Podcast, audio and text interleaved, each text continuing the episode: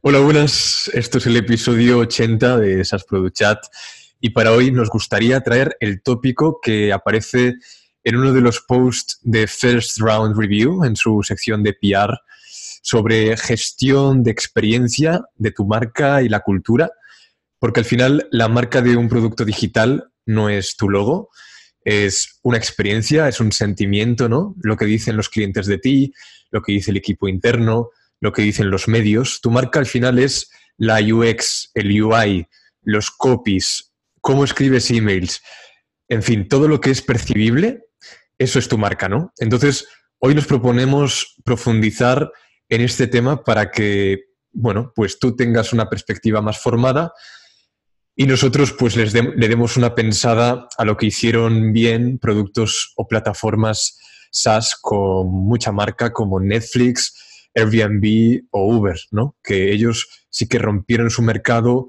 y cuánto de valor tiene la experiencia de la marca y de la cultura en todo esto.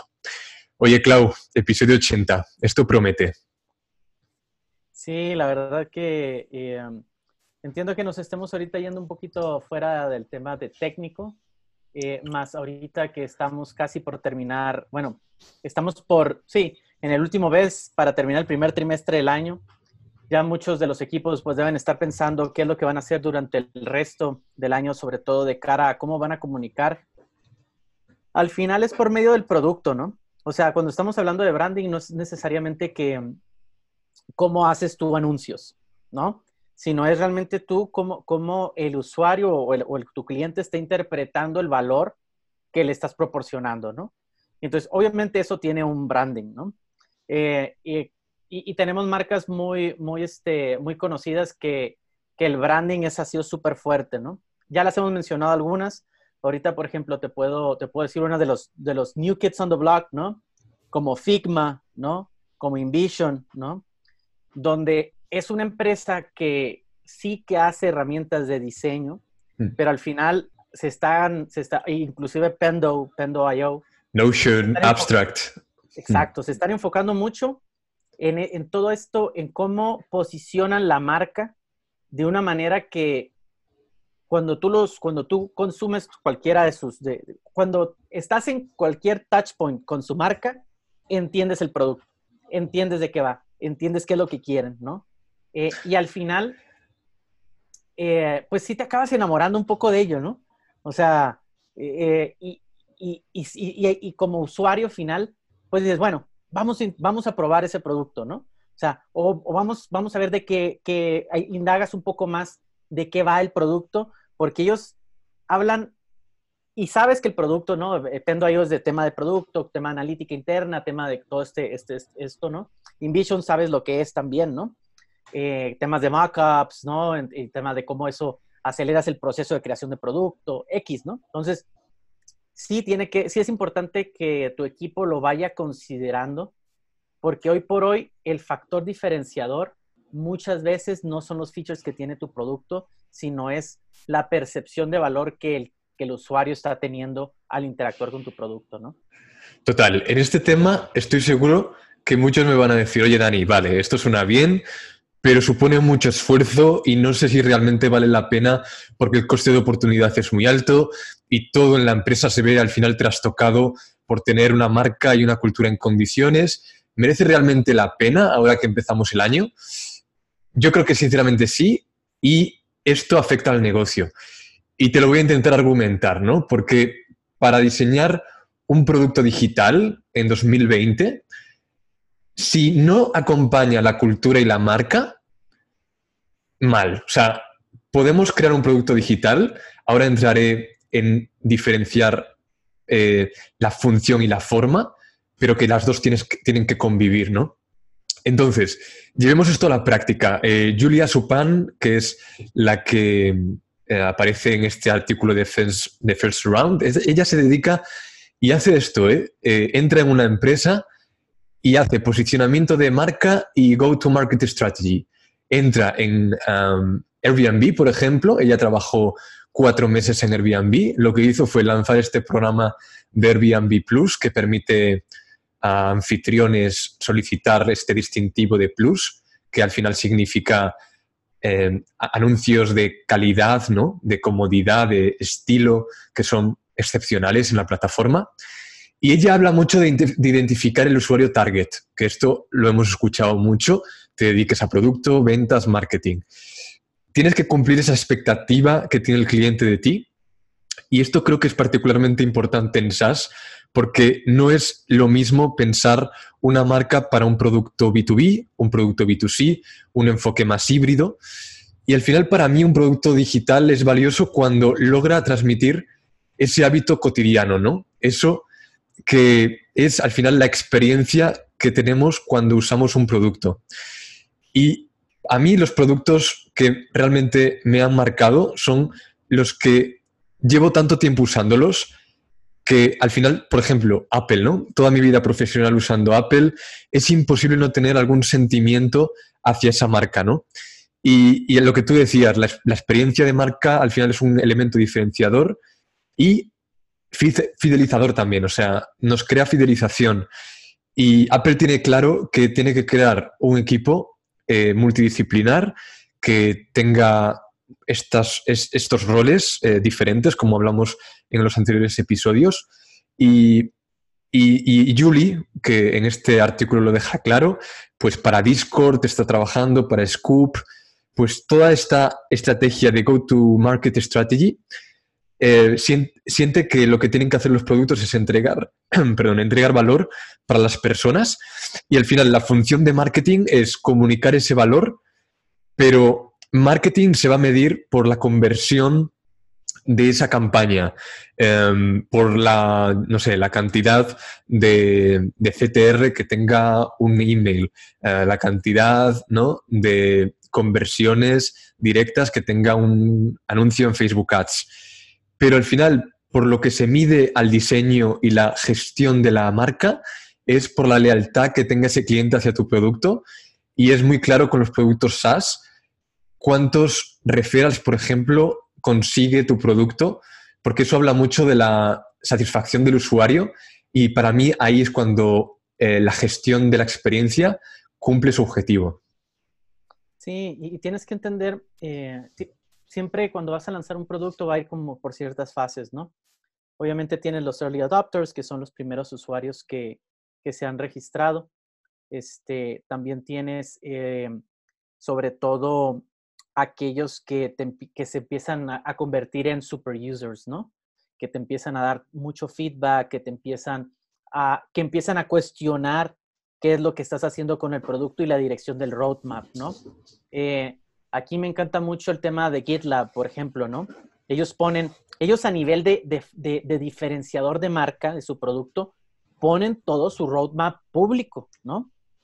Muchos de nosotros estaríamos bastante nerviosos de hacer eso, ¿no? Porque obviamente te pone, ellos tienen mucha plena confianza en la lealtad de sus clientes, porque aun, porque ellos dicen, bueno, aunque llegue la competencia y me copie directamente mi roadmap, el cliente tiene una fidelización y lealtad hacia mí, ¿no?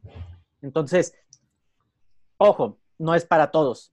Entiendo, Claudio, oye, pues GitLab es GitLab, sí, entiendo que GitLab, pero al final, ese es un ejemplo de, branding de producto, ¿no? Eh, tú también tienes que buscar la manera de iniciar esto, ¿no?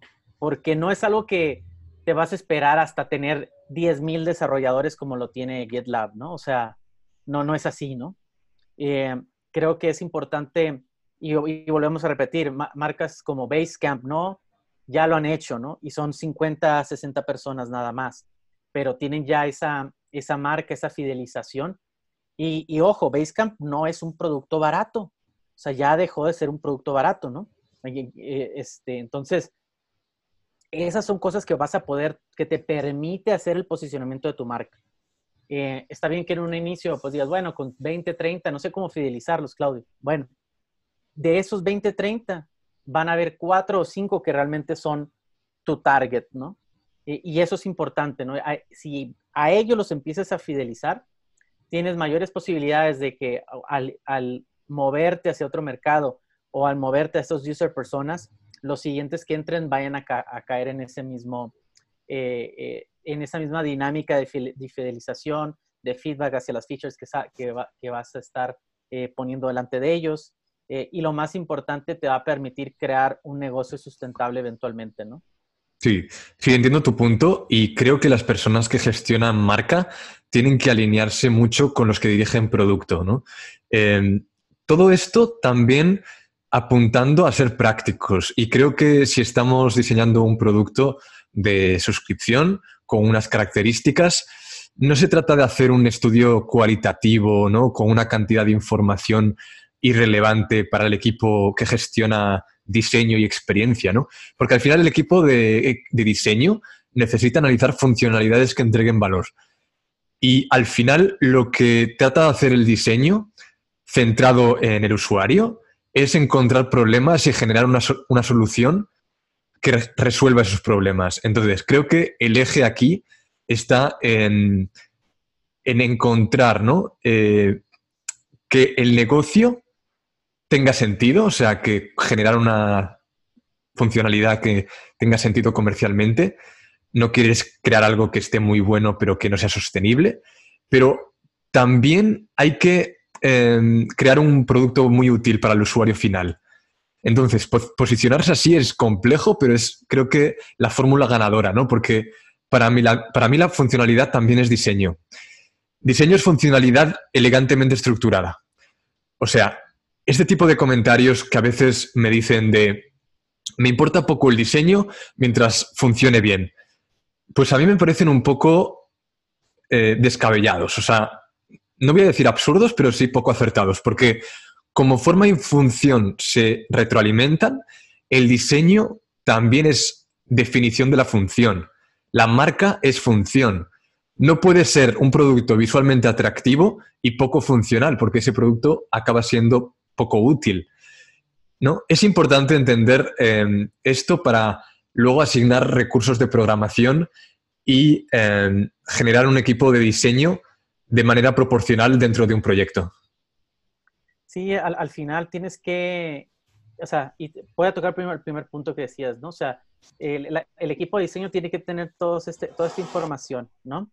Y creo que ahorita que estás iniciando el año es importante poder darte el tiempo de sentarte y volver a con, y reencontrarte con tus usuarios, ¿no? Si estás por lanzar, obviamente eh, esa no, es tu etapa, pero para muchos de nosotros ya estamos trabajando con algunos productos y servicios un poco más maduros o con, ya, con tiempo en el mercado, este primer trimestre es una oportunidad de, de, reencontrarte con ellos, de conocer sus, sus expectativas para este año, ¿no? De entender también cuáles son sus, sus preocupaciones, ¿no? Eh, muchas preocupaciones pueden estar infundamentadas y no quieres que el cliente, el usuario, se las, las vaya arrastrando durante todo el año, ¿no? Oye, sí, oye, eh, ¿qué vas a hacer en, el año pasado o antepasado? ¿Qué vas a hacer con el tema de la GDPR? ¿No? Me imagino que ese era un concern que muchos usuarios tenían, ¿no? Eh, ahorita ya la nueva legislación de California, ¿no? Oye, ¿la vas a aplicar o no? Oye, está, estás ahora certificado de X, Y, Z, ¿no? no sé, son cosas que necesitas tú ir platicando con, tus clientes, con tus usuarios, para ir entendiendo también hacia dónde van ellos y cómo los vas a ir acompañando en ese proceso, ¿no? Y obviamente en este acompañamiento es donde posicionas tu marca, ¿no? Bien lo habías dicho, o sea, ahorita Apple es tu compañía, es tu herramienta de labor que ya, o sea, dudo que vaya a llegar Dell y, y te vaya a cambiar tu, tu, tu setup de trabajo, ¿no? Eh, ojo, habemos muchos que nos lo estamos pensando, ¿no? Y ahorita que ya tengo como, como cinco años con el, con el, el, el, el, con mi setup. Este, a ver, permíteme. Sí, sí, no, y, que conste que con Satya Nadella Microsoft está sacando productos eh, en software y hardware increíblemente dotados, ¿no? O sea, yo creo que casarse con una tecnología, en mi caso Apple, es más que casarse con una funcionalidad. Para mí Apple es estrategia de diseño, tiene un propósito, Apple tiene una razón de existir y, tú, si no la tienes como producto, simplemente mapeando todos los personas que quieras, no sirve porque tienes que definir qué necesitas saber de ese grupo de usuarios que te usan qué les interesa a ese grupo de usuarios, ¿no? Al final, cuando haces un, estudio de users personas, para mí este grupo mm, tiene que estar muy bien escogido porque si no, contaminas mucho el producto de feedback que no es muy útil. Por ejemplo, em, yo recomiendo mucho, Clau, eh, usar eh, una herramienta como Backlife, si tienes una aplicación móvil, por ejemplo, para que tus usuarios reporten bugs y ayuden a mejorar mucho más la app. Solamente tienes que hacer una captura de pantalla, enviar feedback y se integra directamente con Slack o GitHub. Entonces, si tienes feedback de usuarios que te ayuden a entregar un producto de calidad y tomar decisiones, entonces vale, pero no necesitas información de sobra tampoco. Lo que tienes que hacer para mí es saber eh, en qué estoy trabajando, en, qué tengo que saber para crear ese producto y, al final ese feedback me tiene que ayudar a saber lo que tengo que construir. Lo demás no me sirve, ¿no? O sea, no te puedes pasar semanas investigando eh, sin llegar a algo concreto. La receta en cocina, ¿no? Eh, no es necesariamente mejor porque tengas todos los ingredientes, tienes que saber cuáles necesitas. Investigar es un asunto al final de estrategia accionable, eh, porque si no, no sirve. Al final estás tratando de hacer algo útil con el conocimiento que obtienes, ¿no? Sí, no, definitivamente eh, algo importante aquí es todo el equipo tiene que estar alineado, ¿no? O sea, todo el equipo tiene que entender eh, hacia quién le están dando ese valor y también cómo ayudan a posicionar la marca, ¿no? O sea, eh, no es nada más el trabajo. O sea, al final, tu visión como CEO, como cofundador o founder es y tu trabajo es pasar esta visión que tú tienes del producto, de cómo se verá el outcome hacia el equipo y el equipo cómo lo transforma a features en el producto, ¿no?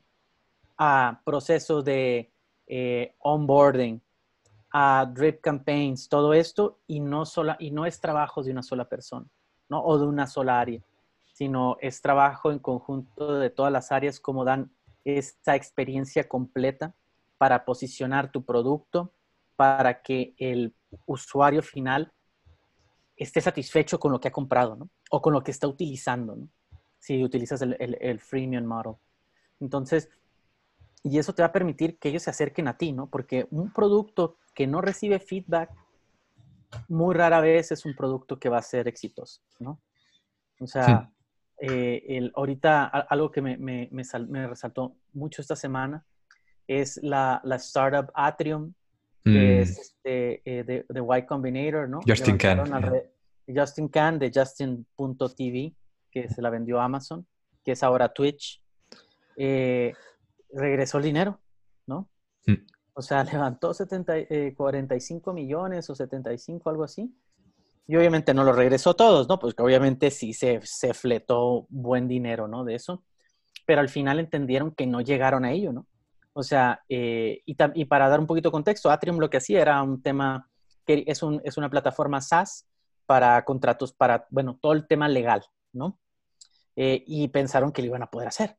Eh, obviamente, mucha gente, inclusive mi esposa que es abogada, ¿no? Sí lo, lo mencionó, dijo, ¿sabes qué? Esto es imposible. O sea, no hay manera. Ojo, hay una empresa española que se llama Bilex, que de hecho son ahí de Barcelona, eh, que están, eh, que sí no tienen el modelo SaaS per se, pero sí tienen una plataforma online de inteligencia de mercado, si lo quieres llamar así, para la, generación de contratos, ¿no? Este Atrium no, Atrium decía, hey, ¿sabes qué? Somos tu abogado SaaS, básicamente, ¿no? Tuvieron que pivotear y todo esto, pero al final, ¿cuál, era, ¿cuál fue el problema? Realmente no, o sea, uno, obviamente hay un problema de product market fit, y intentaron hacer el tema de posicionamiento de marca, ¿no? Creo que lo hicieron muy bien, pero al final también tienes, corres ese riesgo, ¿no? Si tú no tienes, y a esto es lo que quería venir, ¿no? Si tú no tienes product market fit, no estás en posición de, de, de hacer branding o de posicionar tu marca.